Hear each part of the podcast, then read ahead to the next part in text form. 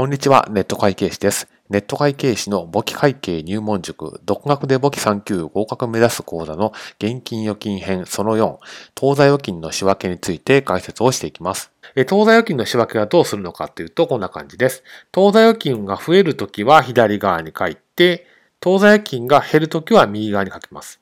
で、繰り返しになりますけれども、先ほど現金のところで、まあ、他人振り出し小切手イコール現金というふうに勉強しましたけれども、自分が振り出した時は、当座預金の減少になります。